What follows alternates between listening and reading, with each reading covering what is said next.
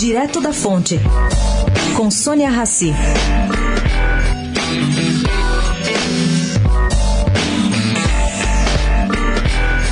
Gente, a tendência do ministro Paulo Guedes, que é carioca, é de não aceitar prorrogação da dívida do Estado do Rio de Janeiro.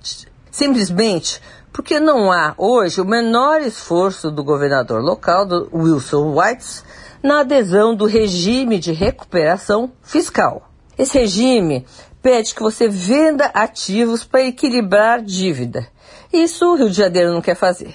O governador entregou a Guedes uh, essa semana uma, um pedido para recomeçar a pagar as parcelas devidas só em 2023. O combinado é que ele comece isso em 2021. Seriam cerca de 13 bilhões de reais só do serviço dessa dívida. E o governador quer empurrar dois anos para frente esse pagamento. Sabe quanto o, o, total, o total da dívida do Estado do Rio de Janeiro, quanto é? 150 bilhões de reais. Sônia Raci, direto da fonte, para a Rádio Eldorado.